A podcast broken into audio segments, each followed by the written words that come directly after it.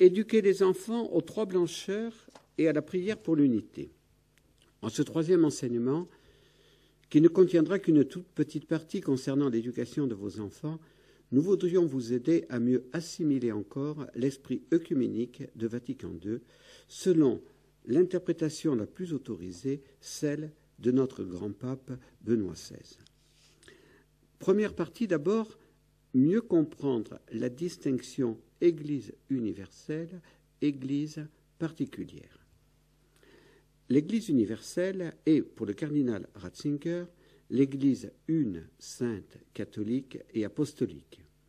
Cette Église, ontologiquement, selon les pères, précède la création et donne naissance à des églises particulières comme à ses propres filles. Elle s'exprime en elle, elle est mère et non produit des églises particulières.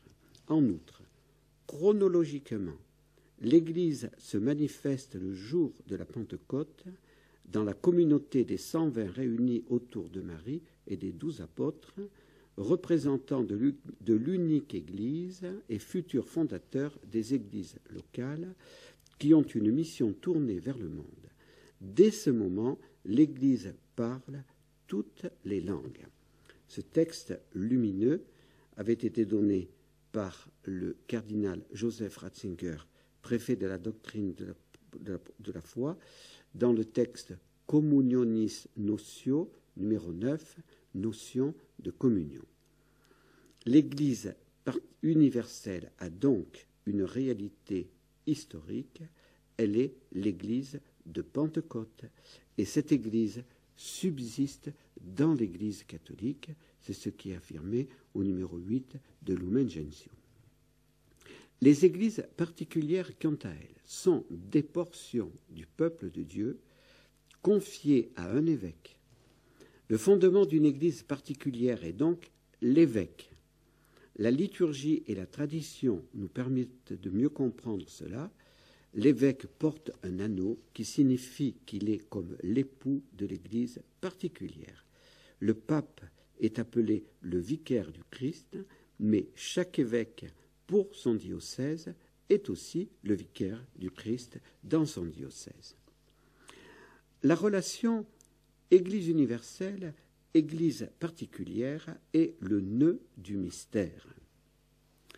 Si l'Église universelle précède ontologiquement toutes les Églises particulières, cela signifie que ces dernières ne peuvent pas exister sans l'Église universelle, à l'image de notre corps qui précède ontologiquement tous ses organes et tous ses membres.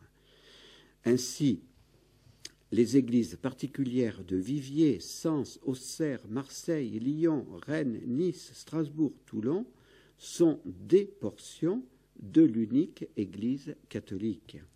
En ces églises particulières, c'est toujours l'Église universelle qui vit et agit et qui préexiste ontologiquement à ces églises particulières.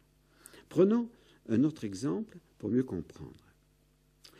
Comment pouvons-nous affirmer que l'Église universelle fondée par Jésus est présente et agissante dans la liturgie que nous avons célébrée en ce dimanche? Tout simplement par la communion à l'évêque du lieu qui est l'ordinaire, l'évêque de l'Église particulière dans laquelle nous avons célébré cette messe et par la communion avec le pape, le serviteur de l'unité de l'Église universelle. Le cardinal Ratzinger expliquait bien cela dans le numéro 13 de Communionis Notio. L'évêque est principe et fondement visible de l'unité de l'Église particulière confiée à son ministère pastoral. Mais afin que chaque Église particulière soit pleinement Église, c'est-à-dire présence particulière de l'Église universelle avec tous ses éléments essentiels et constituée par conséquent à l'image de l'Église universelle, l'autorité suprême de l'Église, c'est-à-dire le collège épiscopal avec le pontife romain son chef, et jamais en dehors de ce chef, doit être présent en elle comme élément propre. Le primat de l'évêque et le collège épiscopal sont des éléments propres à l'Église universelle, non pas dérivés de la particularité des Églises, bien qu'intérieurs à toute Église particulière. Par conséquent, nous devons voir le ministère du successeur de Pierre non seulement comme un service global qui touche toute Église particulière de l'extérieur, mais comme appartenant déjà à l'essence de toute Église particulière de l'intérieur. En effet, le ministère du primat comporte essentiellement un pouvoir véritablement épiscopal, non seulement suprême, plénier et universel, mais aussi immédiat sur tous, tant sur les pasteurs que sur les autres fidèles. Le fait que le ministère du successeur de Pierre soit intérieur à toute Église particulière découle nécessairement de cette intériorité mutuelle fondamentale entre Église particulière et Église universelle. Comprenons aussi que l'Église universelle ne subsiste que dans l'Église catholique, car si elle subsistait aussi dans les autres églises, cela signifierait qu'il existe plusieurs églises universelles, ce qui serait contradictoire avec le credo de Nicée-Constantinople. Les autres églises et communautés ecclésiales ne sont pas privées de valeur pour autant. En elles est aussi présente et agissante l'unique Église de Jésus, car en elle se trouvent de nombreux éléments de sanctification appartenant à cette unique Église et qui, par le fait même, doivent pousser les chrétiens à être unis comme le Christ le veut, que tous soient un. Cette subsistance de l'Église universelle dans l'Église catholique, malgré le schisme avec l'Orient, malgré les graves déchirures de la Réforme, et malgré les si nombreux péchés des membres de l'Église catholique au cours de toute son histoire, est un grand don de la divine miséricorde. Mais ce grand don est toujours accompagné d'une grande souffrance, la division des églises particulières.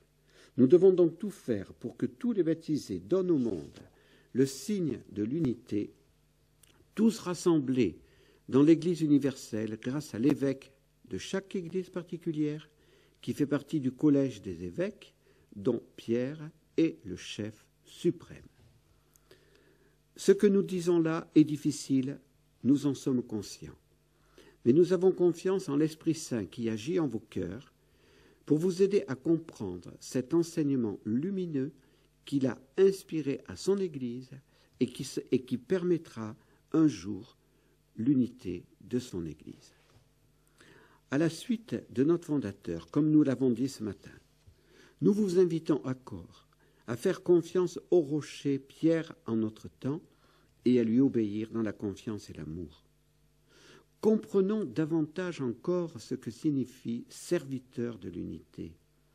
Sans ce ministère de l'unité qu'est le ministère pétrinien, comment les églises particulières pourraient-elles être l'unique église de Jésus, une, sainte, catholique et apostolique Le mouvement œcuménique actuel recherche un principe d'unité.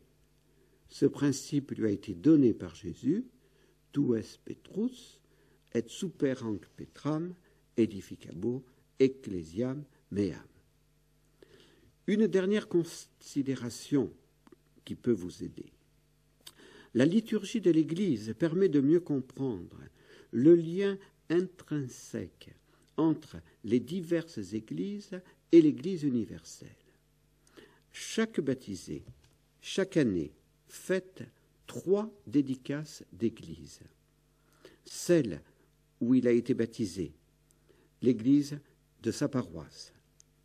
Celle de son évêque, la cathédrale, symbole de l'église particulière à laquelle il appartient, et celle du pape, la cathédrale du Latran, mère et tête de toutes les églises, symbole de l'Église universelle.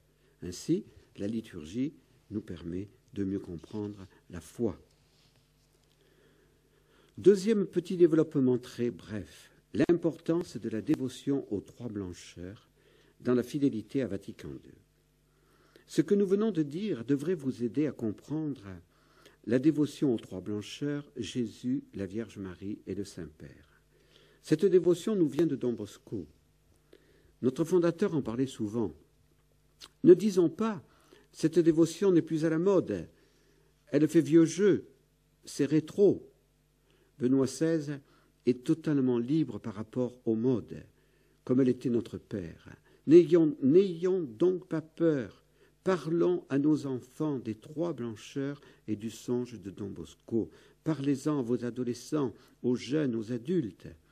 Si, les jeunes et la Vierge, si Jésus et la Vierge Marie ont inspiré cette dévotion à Don Bosco, c'est qu'elle est très importante. Soyons fidèles aux trois blancheurs, nous servirons en vérité l'unité de l'Église. Le pape, c'est évident, n'est pas un monarque. Il est le serviteur des serviteurs, l'évêque de Rome, uni à tous ses frères évêques dans le collège des évêques, mais il est aussi le rocher, le successeur de Pierre. Troisième bref développement, l'importance de la prière pour l'unité des chrétiens en imitant Jésus. Le père couturier, prêtre de Lyon, dont nous avons parlé, avait compris l'importance de la prière pour l'unité des chrétiens. Le patriarche Bartholoméos avait aussi cette conviction, et a toujours cette conviction. L'unité des chrétiens sera un don de Dieu. Donc, prions et faisons prier nos enfants et tous pour cette unité. Que la passion de l'unité nous habite. Reprenons souvent le chapitre 17 de Saint Jean. Il était le chapitre préféré de notre fondateur. Quatrième développement, aider les enfants, éduquer les enfants à l'unité dans la vérité et la charité. Soyez convaincus que toute victoire sur notre attachement à nos idées pour écouter les idées des autres et nous enrichir contribue d'une manière invisible mais réelle et spirituelle à l'œcuménisme, au vrai œcuménisme. Il n'est pas facile d'éduquer les enfants, mais aussi les adultes, à s'ouvrir aux autres. Ne vous découragez pas, mais préparons nos enfants à être dans l'Église de demain de vrais serviteurs de l'unité aujourd'hui. Apprenez à vos enfants à savoir se réjouir des dons des autres et non à les envier. Le monde actuel n'aide pas. Il faut dans ce monde être le plus fort, le meilleur, quitte à utiliser tous les moyens pour écraser ses adversaires. Mais ce n'est pas ainsi que l'on bâtit l'unité de l'Église et l'unité du genre humain. Sachons au contraire nous réjouir de la diversité des autres, de, la diversité des églises particulières et des charismes différents et complémentaires. Une petite expérience nous a marqués. La veille de la, de la finale de la Coupe du Monde de football à Berlin en 2007 se déroulait à Valence en Espagne je pense que c'est plutôt en 2006, la veillée festive du Rassemblement mondial des familles. Cette veillée festive fut un grand moment de fête avec la participation des cinq continents. La joie et l'enthousiasme étaient au rendez-vous. La pluralité des églises particulières était vraiment la richesse de l'Église universelle représenté par Benoît XVI, qui au cours de cette veillée a beaucoup ri et été très heureux. Un Italien a même dit que le pape était le grand-père de ce rassemblement des familles du monde entier. La finale de la Coupe du Monde, visionnée en direct avec nos enfants de la colonie le lendemain, a été quant à elle pitoyable Elle s'est terminée par le coup de tête de Zidane contre un joueur italien qu'il avait injurié.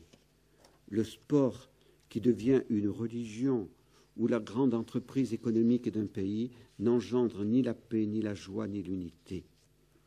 Attention, nos enfants, adolescents, jeunes sont membres de ce monde. Éduquons-les donc aux vraies valeurs, aux valeurs non négociables, afin qu'ils soient les serviteurs de l'unité dans la vérité et l'amour. Le mouvement œcuménique semble marquer un temps d'arrêt. A-t-il échoué? C'est notre cinquième développement. Revenons, revenons au sujet de notre récollection. Malgré le dialogue œcuménique, les actes de repentance posés par Jean-Paul II, la foi commune, catholique et orthodoxe, ne sont toujours pas arrivés à la pleine communion, cinquante ans après la fin, après le début du premier Concile Vatican II. Jean-Paul II n'a jamais pu rencontrer le patriarche russe. La rencontre entre le patriarche Kirill et Benoît XVI, toujours annoncé comme proche, n'a pas encore eu lieu. Au cours des JMJ en Australie, en juillet 2008, ben, Benoît XVI a rencontré les baptisés orthodoxes, protestants et anglicans et leur a dit Je pense que vous serez d'accord sur le fait que le mouvement œcuménique a atteint un point critique. Les décisions d'accepter d'ordonner des femmes évêques et un évêque ouvertement homosexuel avaient en effet fait gravement, gravement freiner le dialogue catholique anglican. Ces divisions ont eu des répercussions au sein même de l'anglicanisme. Certains anglicans de la traditionnelle Anglican Communion, la TAC, ont demandé leur rattachement à l'Église catholique, ce qui leur fut accordé après un long temps de prière et de réflexion de la part de Rome. Mais Hanskung a fortement critiqué Benoît XVI en 2009 pour cet accueil.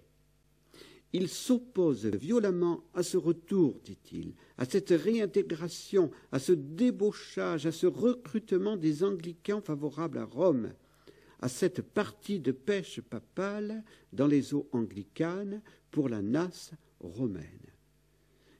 Hanskung réprouve avec mépris la théorie du retour qui reprend du poil de la bête et je vous cite encore Skung, hyper traditionnaliste de tous les pays, unissez-vous sous le dôme de Saint-Pierre.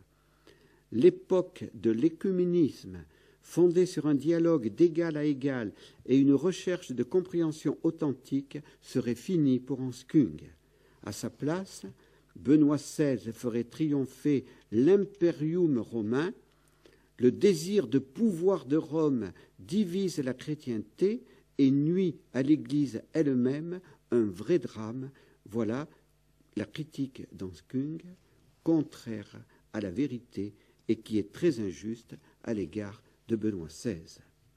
Cette critique laisse inaugurer, comme nous venons de le dire, ce que pourront être les critiques de Rome contre Rome si le pape donne un statut canonique à la fraternité Saint-Pie le primat de l'Église anglicane, fort heureusement, ne réagit pas comme Skung, puisqu'il est venu rendre visite cette année à Benoît XVI à Rome.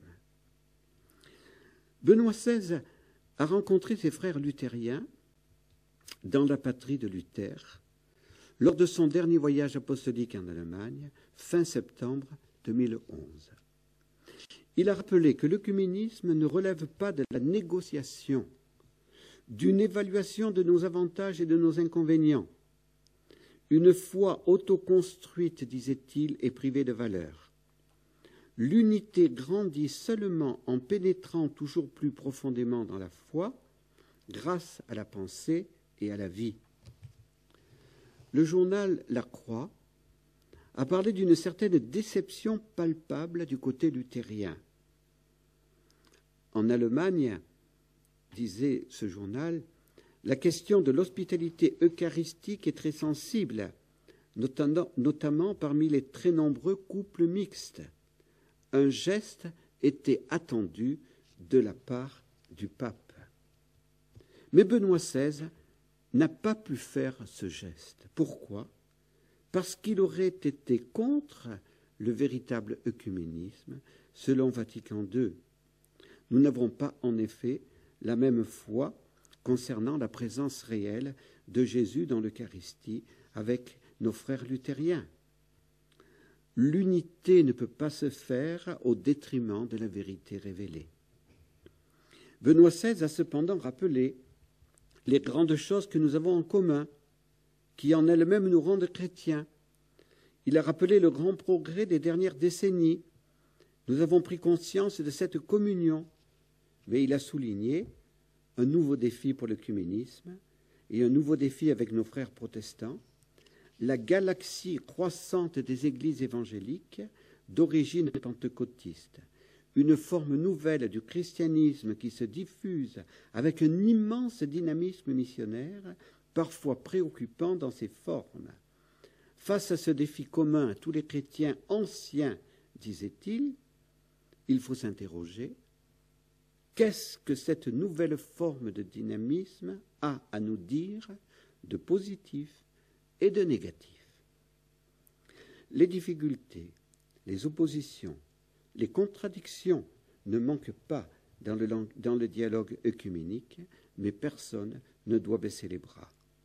Le mouvement œcuménique n'a pas échoué, mais il demande encore patience, persévérance, confiance, sans oublier l'amour sans mesure et la fidélité à la vérité. Prions afin que l'audace et la confiance en Dieu permettent aux responsables des églises particulières de poser des actes concrets et significatifs en vue de l'unité, l'unification de la date de Pâques, par exemple, pourrait être un de ces actes. Un grand obstacle à l'unité est la crise de la foi qui inquiète notre pape et qui le pousse à décréter la prochaine année de la foi qui commencera le 11 octobre prochain. Préparons-nous bien à cette année de la foi, elle sera importante. Et je conclus par les prudentes conclusions prophétiques de Joseph Ratzinger en 1966. Je voudrais vous citer encore ce jeune théologien dans son discours à ses compatriotes en 1966, quelques mois après la clôture de Vatican II. Admirons sa profonde sagesse et son esprit prophétique. Il nous faut maintenant, pour finir, nous arrêter au troisième grand mouvement par lequel le Concile a profondément marqué la conscience de l'Église et a commencé à changer la physionomie du catholicisme, l'ouverture à l'œcuménisme. Les deux grands mouvements qu'il avait cités auparavant étaient le mouvement liturgique et le rapport Église-monde.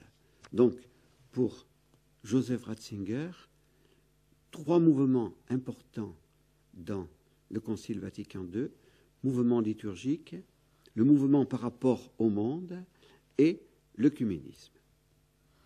Il est superflu, disait Joseph Ratzinger, de faire encore une fois écho à toute la gratitude dont nous remplit cet événement. Il y a seulement dix ans, qui aurait pu espérer que toute l'Église serait saisie d'un sentiment aussi brûlant de son insuffisance et de son retard à l'égard de la volonté du Seigneur, sentiment qui était nécessaire pour déclencher cet élan œcuménique. Qui aurait espéré que s'éveillerait une recherche aussi passionnée des possibilités de rapprochement et de compréhension, une disponibilité si vivante pour réviser ce qui jusqu'alors allait de soi et semblait la seule chose possible, afin de dépasser l'exigence d'un retour pur et simple, et d'aboutir à la possibilité d'une réunion qui ne serait pas absorption, mais est au-dessus de nous tous, nous embrasse et nous porte tous. il y a seulement dix ans, qui aurait pu oser admettre que dans le langage officiel de l'Église, on commencerait à appeler Église d'une façon consciente non seulement les Églises orientales, mais aussi les communautés issues de la Réforme. Benoît XVI n'a pas changé, contrairement à ce que dit Hans Kung. Il veut l'œcuménisme dans la pleine fidélité à Vatican II, mais il la veut dans l'humilité et la patience. Comme il le disait en 1966. S'il y a quelque chose contre quoi il faut mettre en garde, ce sera bien le faux triomphalisme, comme si on devait se glorifier de performance, alors qu'il n'y a qu'à rendre grâce pour un don venant de l'auteur de tout don, Dieu le Père, par le Christ, dans l'Esprit Saint. Nous allons célébrer le cinquantième anniversaire de Vatican II. Méditons ces autres paroles de Joseph Ratzinger. Mais il y a aussi la précipitation naïve qui déclare terminer les controverses théologiques, ne veut plus voir de différence et minimise les difficultés en les ramenant purement et simplement à des malentendus derrière lesquels surgit maintenant le grand accord. On simplifie trop les choses et on ne voit plus les églises qu'au pluriel, oubliant en cela de se confronter à la grave exigence qui consiste en ce que l'Église catholique ose et doit oser ce paradoxe de se dire d'une manière unique l'Église au singulier, au moment où l'on admet le pluriel, les Églises. Un progressisme aussi peu critique, et c'était dit, je le répète, en 1966 par Joseph Ratzinger, un prophétisme aussi peu critique engendre à son tour son antithèse, l'intégrisme, qui suspecte tout ce qui est œcuménique de n'être pas catholique, et qui trouve d'autant plus facilement des adhérents que ça et là on s'occupe d'œcuménisme avec plus de légèreté. Le titre donné par Joseph Ratzinger à cette partie de son exposé est à souligner un progressisme simpliste qui engendre l'intégrisme. Ce jeune théologien, le 14 juillet 1966, se révélait être un ancien dans l'esprit du Nouveau Testament et voyait avec clairvoyance les dangers d'un nouveau triomphalisme. La forme concrète dans laquelle doit s'exprimer notre reconnaissance, disait-il, c'est la patience. Comme nous l'avons déjà dit, elle est le visage quotidien de la charité, dans laquelle la foi et l'espérance sont également présentes. Car sans l'espérance qui vient de la foi, la patience ne serait que résignation et perdrait ce dynamisme qui fait passer de l'effort pour se supporter les uns les autres à l'effort pour se porter les uns les autres. Aussi, les forces positives de transformation et d'union naissent-elles de la modestie et de la sagesse qui s'en tiennent à ce qui est possible? Semblable patience dépasse les forces humaines. Elle ne peut nous venir que du Seigneur, qui sans cesse nous supporte et nous porte. Comprendre cela, c'est mettre fin vraiment au triomphalisme, également à celui de l'après-concile.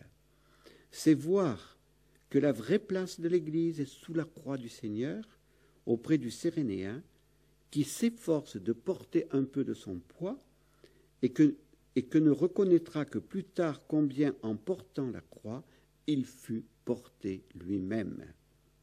C'est ainsi que toutes les considérations sur la situation de l'Église après le Concile conduisent finalement, finalement toujours à la même chose, à l'amour dont vit l'Église en le recevant du Seigneur et étant sans cesse appelée à le donner elle-même.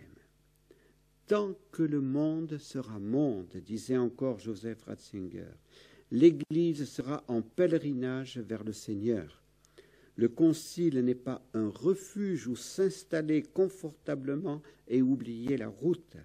Il est un nouveau départ en avant vers le Seigneur, qui nous conduise à prendre hardiment la bonne route, que Dieu nous soit une aide pour cela. Et la conclusion. Les approfondissements de cette réflexion sont difficiles, nous le redisons encore, et nous en sommes bien conscients. Mais il était nécessaire de vous donner ces éclaircissements afin de mieux comprendre la difficile question écuménique. Résumons ce que nous venons d'approfondir. Avant le Concile Vatican II, l'œcuménisme catholique était vu comme un retour des chrétiens schismatiques et hérétiques dans l'unique Église fondée par Jésus, l'Église catholique et romaine sous l'autorité du, du, pape. Ne jugeons pas nos aînés et ne simplifions pas le problème. Jésus, en effet, n'a fondé qu'une seule Église. Comme nous, nos aînés désiraient la réalisation de la prière de Jésus, qu'ils soient un, comme nous, ils aimaient leurs frères orthodoxes et protestants. Désirer leur retour ne signifiait pas vouloir les dominer, mais les vouloir dans l'unité voulue par Jésus pour son Église. Ne sous-estimons pas les incompréhensions qui semblaient impossibles à surmonter. Le Conseil œcuménique parlait des Églises, alors que l'Église catholique se disait l'Église. Le développement historique de l'Église romaine, hein, comme l'a rappelé le théologien Joseph Ratzinger, s'est fait dans le sens d'un système centralisateur dans lequel l'Église locale de Rome s'est peu à peu subordonnée toutes les autres églises locales, ce qui a raccourci et uniformisé l'aspect d'unité. La curie romaine avait, par le fait même, une trop grande autorité sur les évêques. Il ne faut pas cependant noircir le tableau.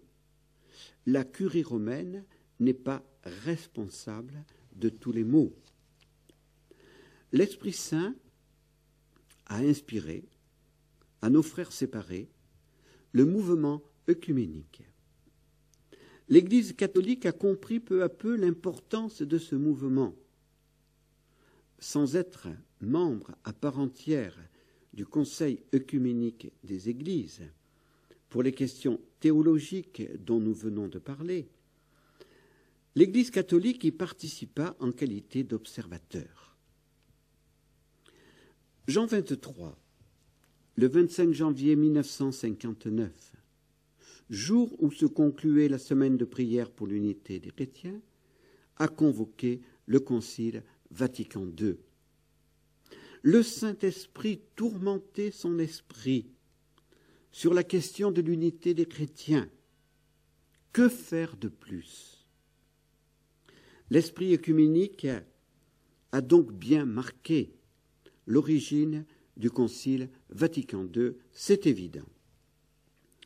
Les premiers débats du Concile ont été difficiles, nous vous l'avons rappelé.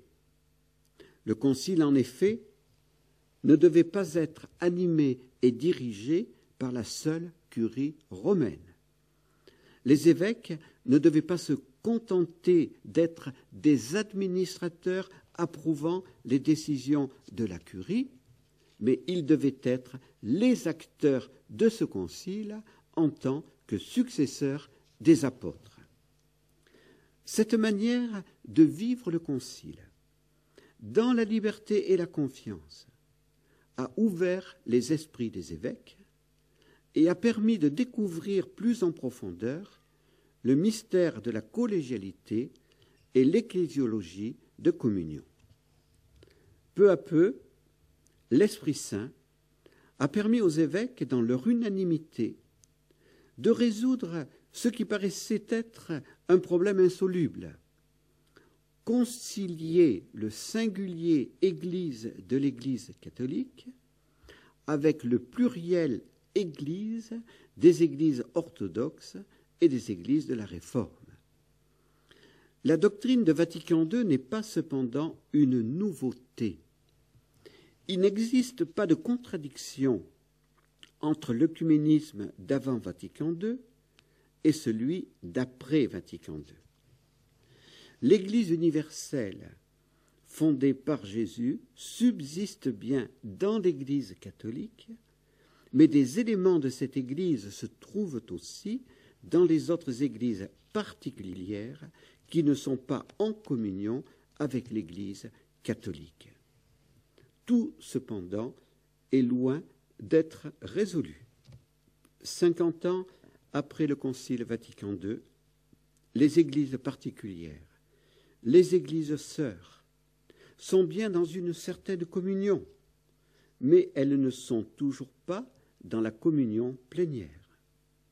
Les patriarches ou évêques des églises sœurs séparées de Rome ne font toujours pas partie du collège des évêques. À l'heure où le monde est de plus en plus mondialisé et divisé, il est plus urgent que jamais que le scandale de la division des chrétiens cesse, la prière de Jésus ut unum sint doit nous tourmenter. La communion des églises particulières doit refléter la communion des églises dans le premier millénaire et la communion des douze.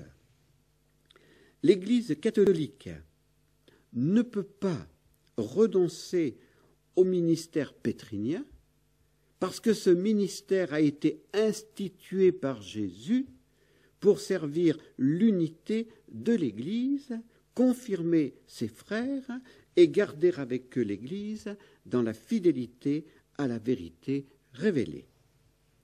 Prions, souffrons, offrons et cessons de nous critiquer, afin que soit bientôt donné à l'Église le don de son unité et qu'elle puisse ainsi accomplir sa mission avec la plénitude du collège des évêques et la parfaite communion de toutes les églises particulières en qui sera totalement présente et agissante l'unique Église fondée par Jésus, l'Église une, sainte, catholique et apostolique. Cette Église de Jésus, une, en tant qu'Église universelle et plurielle en tant qu'Église particulière, pourra alors aider efficacement les hommes à construire la civilisation de l'amour dans la vérité, la justice, la liberté, la paix et l'amour. Avec Jean-Paul II et Benoît XVI, nous ne pouvons pas renoncer à l'œcuménisme parce que nous voulons, avec le Concile Vatican II, que l'Église remplisse sa double mission d'unité, unir les hommes à Dieu, unir les hommes entre eux. Pour remplir cette mission avec fruit, il est absolument nécessaire qu'elle se présente au monde dans l'unité dans la vérité et l'amour que Jésus veut pour elle. Mon Dieu, faites l'unité des esprits dans la vérité et l'union des cœurs dans la charité.